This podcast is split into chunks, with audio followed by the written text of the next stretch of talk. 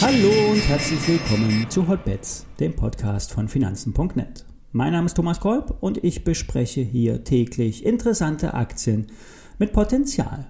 Die Sendung wird unterstützt von BNP Paribas Zertifikate, einem der führenden und vielfach ausgezeichneten Zertifikate- und Hebelprodukteanbieter im deutschen Markt.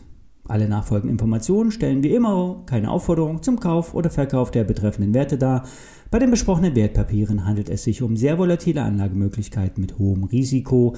Dies ist keine Anlageberatung und ihr handelt auf eigenes Risiko. Wir starten in die Woche und die Hoffnung auf steigende Notierung, die ist durchaus gegeben. Der DAX-Short vom Trade der Woche vom letzten Montag ist im Plus. Wer will, kann Gewinne mitnehmen oder den Stop nachziehen. Denn wenn die Tiefs vom Freitag halten, könnte sich der DAX nach oben orientieren.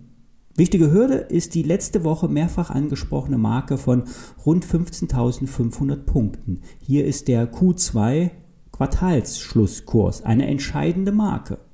Und darunter liegt der 200er SMA bei ungefähr 15.400 Punkten und der 50er SMA, also der gleitende Durchschnitt bei 15.600 plus minus ein paar Punkte. Übrigens, wenn sich diese Linien durchkreuzen, entstehen Kreuze. Geht der 50er von oben durch den 200er, gibt es ein sogenanntes Todeskreuz. Umgekehrt ergibt sich ein Golden Cross. Fazit, hält das Freitag tief, ist Erholung angesagt. Erst darunter geht es zur 14.800er Marke. Geht es dann weiter nach unten, verlassen wir den langen Seitwärtstrend.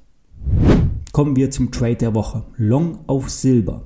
Die Edelmetalle tun sich schwer in den letzten Wochen und nun gibt es verschiedene Signale. Zum einen aus der Charttechnik. Hier lässt sich erkennen, dass der Abverkauf von 30 auf 22 Dollar durchaus in Ordnung ist. Hält das Silbertief vom September bei rund 22 Dollar, könnte sich der Edelmetallpreis nach oben orientieren. Zum anderen gibt es auch fundamentale Gründe. Jetzt mal abgesehen von den ganzen Weltuntergangspropheten. Die horten nämlich Silber, meistens physisch, eignet sich doch eine Silbermünze im Extremfall viel besser als Gold, um Lebensmittel zu kaufen oder den Handel oder damit Handel zu treiben. Doch diese Argumente lassen wir hier mal außen vor. Es geht um die globale Silbernachfrage. Hier hat der amerikanische Branchenverband einen Bedarf von fast 1,3 Milliarden Unzen ermittelt. Und das wäre historisch gesehen ein Peak. Argument, Silber wird bei E-Autos eingesetzt, wird generell in Elektrik, äh, Elektronikbauteile verbaut, in Solarpanel verbaut und so weiter. Also hier wird eine erhöhte Nachfrage aus der Industrie erkannt. Der niedrige Preis hat zudem auch weltweit zu physischen Eindeckungen bei Silbermünzen geführt, in Europa und vor allen Dingen auch in Indien. Und das alles führt zu Nachfrage, die sich bisher nicht im Silberkurs widerspiegelt. Wie gesagt, bei rund 22 Dollar wird der Preis gut abgesichert, darunter bietet die Marke kurz unter 19 Dollar eine Unterstützung. Wer auf den Anstieg spekulieren möchte, kann sich Silbermünzen in den Tresor legen. Nachteil, ein Sicherheitsrisiko und die Mehrwertsteuer. Alternativ ein physisch hinterlegter ETF oder ein Schein. Wir nehmen einen Call, einen Unlimited Knockout Call der BNP Paribas, Basispreis 17,88 Dollar. Die WKN lautet Paula Nordpol 0 Kaufmann Paula 8.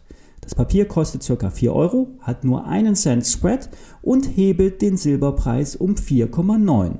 Der Basiswert wird, von, wird von Emittenten jeden Tag ein paar Cent nach oben angepasst. Dafür ist dann das Ganze ein endlos laufendes Produkt. Basispreis und Knockout-Schwelle sind identisch. Wie gesagt, bei aktuell 17,88 Dollar. Kaufen könnt ihr das Produkt über die Börsen in Frankfurt und in Stuttgart sowie im Direkthandel zwischen eurem Online-Broker und dem Emittenten. Handelszeit 8 bis 22 Uhr, Knockout-Risiko rund um die Uhr. Wichtig.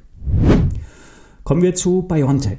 Die Corona-Variante Variante, äh, Omikron wird ja seit Tagen intensiv äh, diskutiert, hoch ansteckend. In der Konsequenz aber nicht so gefährlich im Krankheitsverlauf, so wie derzeit bekannt. Zum einen führt das zur Erleichterung an den Märkten, nicht so schlimm wie befürchtet. Und zum anderen scheint eine Impfstoffanpassung nötig zu sein. Rund 100 Tage werden von BioNTech Pfizer benötigt, um die angepassten Impfdosen auszuliefern. Bis dahin wird wie wild geimpft und aufgefrischt Und der CEO, Gründer und Wissenschaftler Sahin geht von einer jährlichen Auffrischung aus, wie ähnlich wie bei der Grippeschutzimpfung. Hier wird der Impfstoff ebenfalls jährlich angepasst und neu ausgeliefert. Für BioNTech werden die Hauptumsatzerlöse im laufenden Jahr erwartet. Ursprünglich wurde für 2022 der Peak beim Umsatz und Ergebnis vorhergesehen. Doch nun könnte allerdings der Absatz über einen längeren Zeitraum hoch bleiben. Der Corona-Impfstoff ist derzeit die einzige signifikante Erlösquelle. Sollte es jährliche Boosterimpfungen geben, wäre die Aktie zu billig. Nach Aussagen von Börse Online ergibt sich ein KGV von 10 bei derzeitigen Erlösen. Die Analysten waren eigentlich von deutlich sinkenden Umsätzen und Gewinnen ausgegangen. Und zudem besteht ja auch die Hoffnung auf weitere Impfstoffe, zum Beispiel gegen äh, Tuberkulose oder bestimmte Krebsarten. Hier laufen fortgeschrittene Studien. Börse Online sagt kaufen, Kursziel 450 Euro, Stop 230 Euro. Ja, nun hoffen wir mal, dass die Märkte halten, was sie versprechen. Wenn ihr aktuelle Expertenmeinung hören wollt, geht man auf die Seite von der BNP Paribas Zertifikate.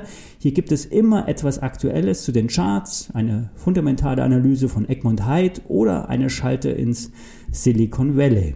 Übrigens, die BNP wurde im Zertifikatebereich zu den Lieblingen der Privatanleger gekürt. Sowohl bei den Scope Awards als auch bei den Zertifikate Awards wurden die Franzosen als bester Emittent von den Anlegern gekürt. Glückwunsch. Ja, und wir hören uns morgen wieder. Bis dahin.